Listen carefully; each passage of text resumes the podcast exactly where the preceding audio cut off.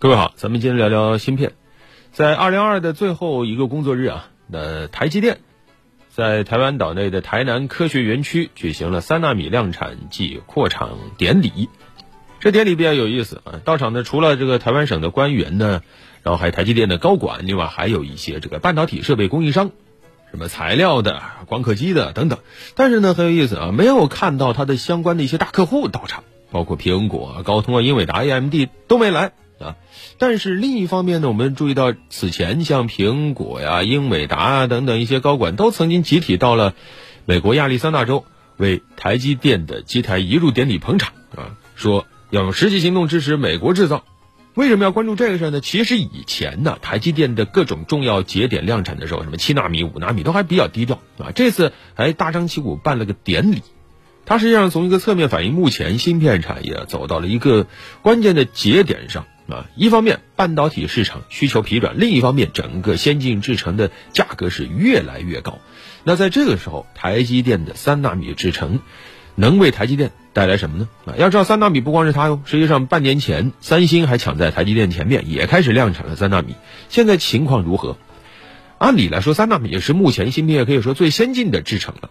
理论上讲是一个好事儿，对吧？台积电董事长刘德英就说，三纳米呢，未来制程主要是应用在超算、云计算、AR、VR 等等一些应用上。那为什么此前七纳米、五纳米量产没办典礼，而三纳米要特别办一个典礼呢？目前对于这个业内有一种解读，就是说，首先是台积电想表达一个态度，就是它会继续把先进制程留在台湾岛内；另一方面，实际上是对行业喊话，因为之前三星的。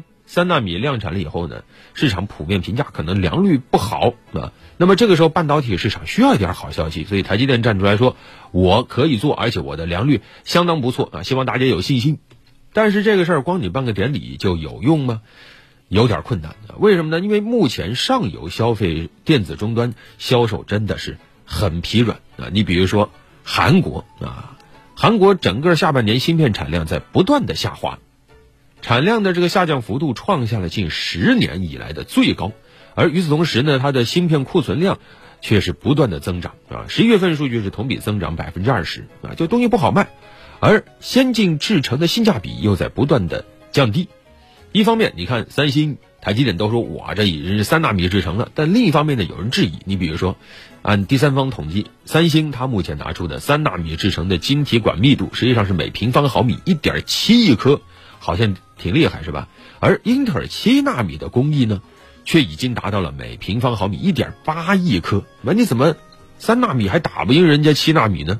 那这样的质疑呢，实际上台积电也坐不住啊！大家都是造这个的，所以呢，台积电跑出来说，啊，实际上三纳米还是很能打的，比五纳米制成，三纳米制成的逻辑密度能增加百分之七十啊，相同功耗下速度能提升百分之十到百分之十五，如果是相同速度，功耗能降低两到三成等等。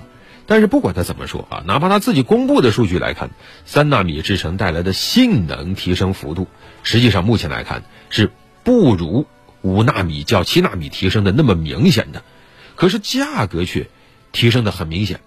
有爆料说，台积电采用三纳米制成的十二英寸的晶圆片单价居然突破了两万美元，这个对比七纳米基本上价格是翻了倍。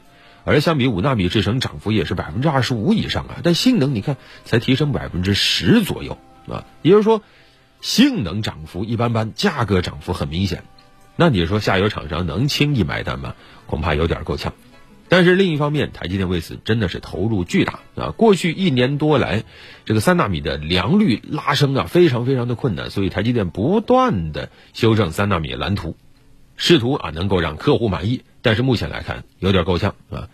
尽管台积电说，呃，像苹果、高通、AMD、联发科、英伟达这些大厂已经排定了二零二三到二零二五年的量产时程，但是你看典礼都没来，说明人家热乎劲儿有限啊。按道理来说，本来华为也应该去啊，华为也曾经是台积电先进制程大客户，但是后来我们知道，美国阻挠之下，硬生生把这个好生意给搅黄了，这造成了一个多输啊。这个没了华为以后，台积电实际上丢掉了重要的客户，也失去了在业内的话语权。要知道，当时华为一度啊，它的芯片在性能体验方面实际上是反超了像高通这样的一些外企。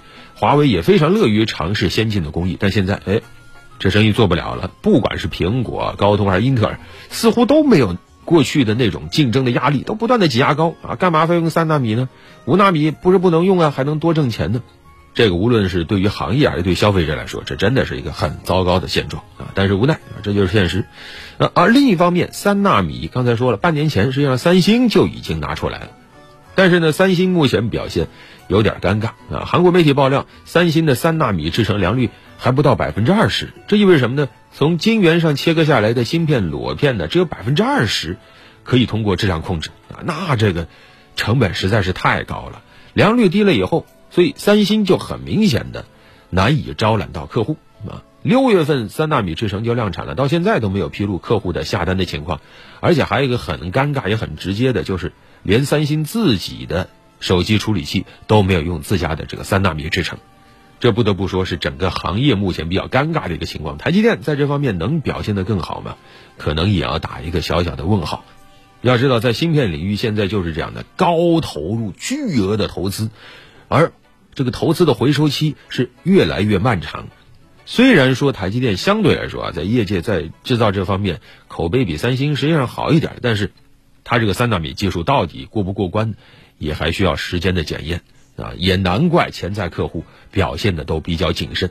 但是另一方面，三纳米生产线，三星也好，台积电也好，都是投入了巨大的资金资源。如果说无法获得足够的订单啊，甚至可以说这个足够的订单不能够尽快获得的话，哪怕强大如三星和台积电这样的巨头，也难以承受背后的这种成本压力。所以啊，三纳米量产只是第一步，未来恐怕还有更多的难关等待着台积电。好了，本期就聊这么多。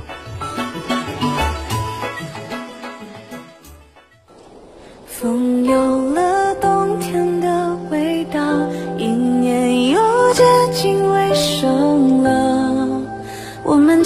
熟的街道